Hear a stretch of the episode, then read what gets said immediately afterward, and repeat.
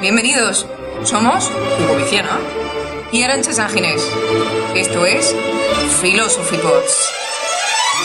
Charles Peirce, un pensador para el siglo XXI.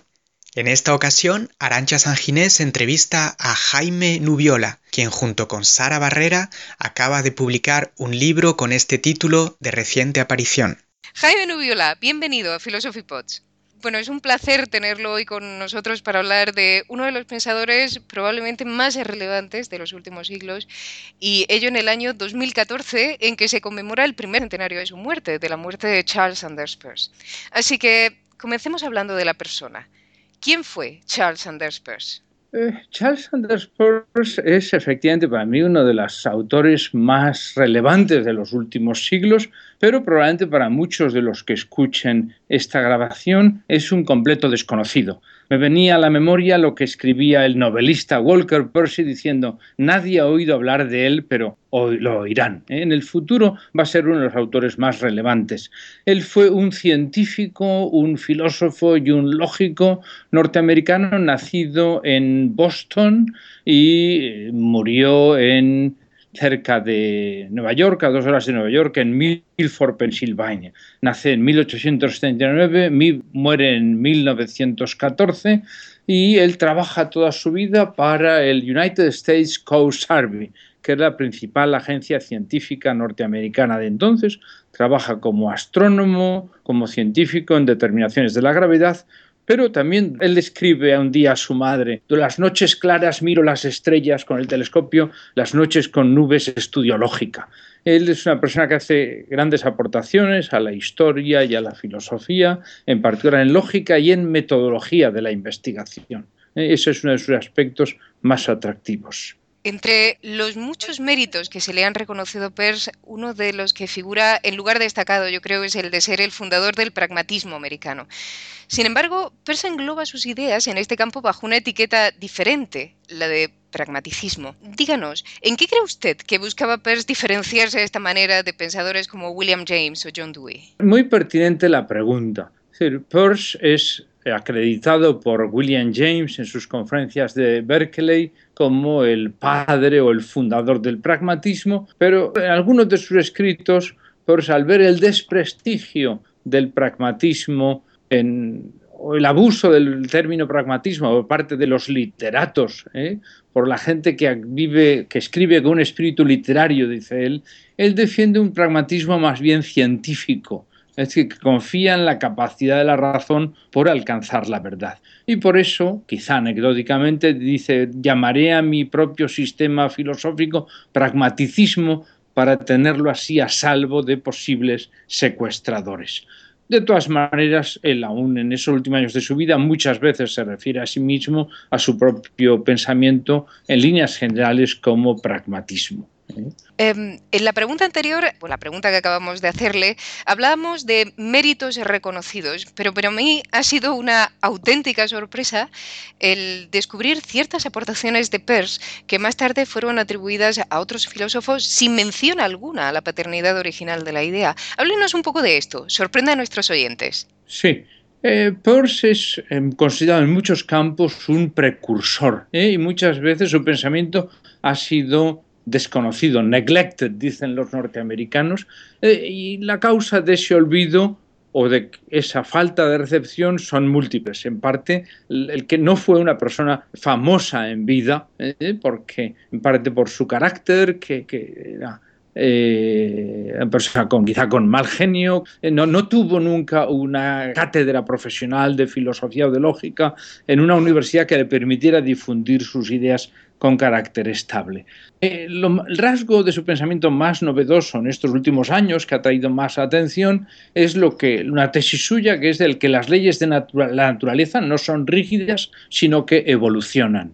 Así que conforme el universo va creciendo, va desarrollándose, también van evolucionando las leyes de la naturaleza. Esto ha sido acogido por un filósofo de la naturaleza, un cosmólogo y un físico llamado Smolin y ha causado un gran revuelo en los últimos años. Pero hace unas pocas décadas el propio Prigogine, el famoso físico de la teoría del caos, también reconoce sus deudas con Peirce en la introducción de sus libros. Peirce es un pensador difícil para el para leer, pero como escribe Bertrand Russell de él, sus textos son como, como masas de lava que contienen valiosísimas pepitas de oro. Y esto es lo que muchos lectores de Peirce encuentran ideas muy sugestivas que les ayuda a desarrollar sus propios campos de investigación. El lema del grupo de estudios persianos al que usted pertenece y del que es director eh, se toma de una cita de Peirce que es la siguiente, abro comillas. No llamo ciencia a los estudios solitarios de un hombre aislado, solo cuando un grupo de hombres, más o menos en intercomunicación, se ayudan y estimulan unos a otros al comprender un conjunto particular de estudios como ningún extraño podría comprenderlos, solo entonces llamo a su vida ciencia. Cierro comillas. ¿Qué sentido de cooperación o colaboración científica es el que alude aquí Peirce? Para Peirce... Eh, eh, los científicos o los verdaderos científicos o los genuinos científicos eh, se tratan unos a otros como hermanos. Eh, no solamente porque se quieren y colaboran, sino que porque de hecho comparten un mismo lenguaje, en el fondo solo ellos entienden, y porque su vida está definida en torno a unos medios particulares de percepción igual que los astrónomos eh, construyen su colaboración en torno al telescopio o los que determinan la gravedad en torno a los péndulos geodésicos. Eh, los científicos son personas que tienen una peculiar manera de percibir y esas personas que tienen perciben de manera especial un campo de fenómenos tienden a eh, o con facilidad se tratan como hermanos. Esto es lo más opuesto a la situación actual del desarrollo científico en el que hay una estricta competitividad a veces no, no, sana, sino incluso insana, donde estas historias que nos cuentan de los laboratorios, que un científico o un aprendiz de científico trata de machacar los resultados de su compañero del del laboratorio para que no alcance los resultados antes que uno y obtenga la beca o lo que sea. El, ese es el espíritu eh, anticientífico, me parece, cuando la ciencia es simplemente la búsqueda de la naturalidad, del ser famoso, del dinero. La ciencia se hace por amor a la verdad, por descubrir cómo son las cosas, por ganar en comprensión y poder aportar esos conceptos ganados, esos descubrimientos alcanzados, poderlos aportar a la humanidad. Eh, usted ya lo ha dicho, lo ha mencionado antes, pero tenía un carácter muy difícil, un carácter difícil que le acarreó bastantes problemas a lo largo de su vida.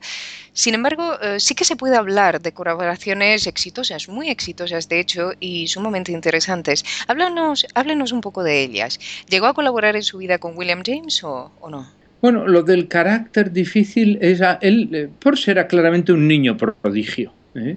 Eh, y fue educado por su padre como un niño prodigio. Después, hoy en día, los quienes han estudiado su historia médica dicen que si percibiera hoy, se le podría diagnosticar un síndrome de Asperger y que lleva una especial capacidad de concentración en trabajo científico y a veces una especial dificultad para las relaciones con las personas. Entonces, se anhelaba mucho la comunicación con los demás, y con, eh, pero en algunas épocas sí que tiende a aislarse. Yo he estudiado sobre todo lo que llamamos el Cosmopolitan Pors, que es el Pors que viaja por Europa y se entrevista con los grandes científicos de la época, con Maxwell, con Bayer, con Morgan de Morgan y con todos tiene una relación de aprendizaje, de, enseña muy, interesado en eso.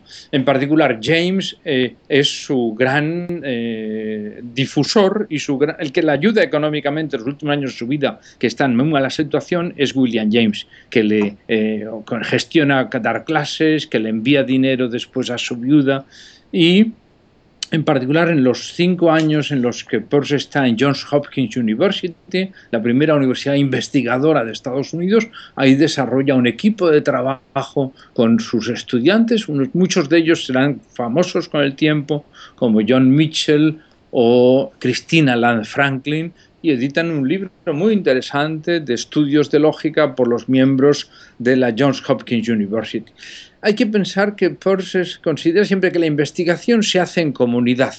La verdad se alcanza en comunidad. Eh, un investigador privado, o como diría Wittgenstein, lo que uno sabe uno solo no lo sabe nadie.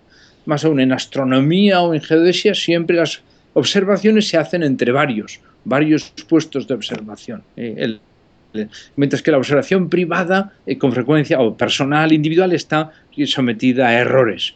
Nuestro parecer se corrige con los pareceres de los demás. Eh, usted es autor, eh, ya para ir terminando, junto con Sara Barrena, del libro Charles Sanders Peirce, Un pensador para el siglo XXI. Así que qué mejor forma de terminar esta entrevista que pidiéndole que nos resuma las razones, si pudiese ser, que convierten a Peirce en ese pensador del siglo XXI que reza el título. Lo haré encantado. Buena parte de los trabajos que hemos reunido en el libro reflejan aspectos centrales de su pensamiento, como la abducción, que es esa manera de inferir que nos lleva a adivinar, la creatividad, la búsqueda de la verdad, razonabilidad o Dios, son temas que más han llamado nuestra atención a lo largo de 20 años de trabajo. Peirce fue capaz de enfrentarse de un modo nuevo a algunas de las cuestiones tradicionales. Sus teorías más características son el resultado de posiciones filosóficas opuestas combinadas de una manera original. Él se adhirió a la metodología de las ciencias experimentales, también al realismo escolástico de Duns Scott, a la vez que rechaza el racionalismo de Descartes y el nominalismo e individualismo de los empiristas británicos. Participó con brillantez en la comunidad científica de su época, aspira a una efectiva conciliación entre ciencia y religión, por ejemplo, defendió la índole sistemática e independiente de la metafísica y se interesó por los problemas centrales del ser humano, todos esos relativos a la ciencia, a la verdad en el conocimiento. Como sucede con los grandes pensadores, sus ideas trascienden un momento histórico concreto o un ámbito determinado y muchos puntos de sus teorías conectan con las cuestiones y experiencias más profundamente humanas.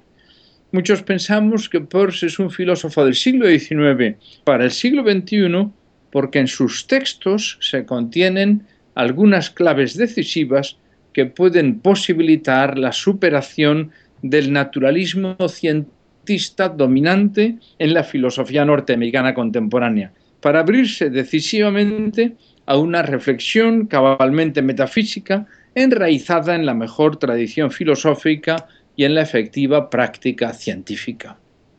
Por ejemplo, tengo un particular interés en la estética de Peirce o que aparece de una manera con mucha más fuerza en la estética de uno de sus discípulos, que es John Dewey.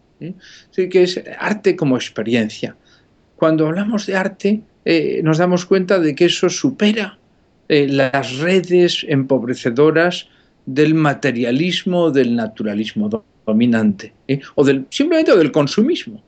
Cuando hoy en día hablamos de arte, estamos hablando de algo más, de algo que antes podía llamarse espíritu o que algo que puede llamarse eh, belleza, y esos son los elementos que más interesan a nuestros conciudadanos. Por eso me interesa Peirce, por eso me interesa John Dewey, por eso me parece que es decisiva el comprender la tradición pragmatista para ensanchar nuestra vivencia humana en el siglo XXI. Jaime Nubiola, muchísimas gracias por todo y hasta pronto. Hasta aquí Philosophy Pods. Pueden consultar más información sobre el tema o el autor, así como otras entrevistas, en nuestro blog www.philosophypods.org.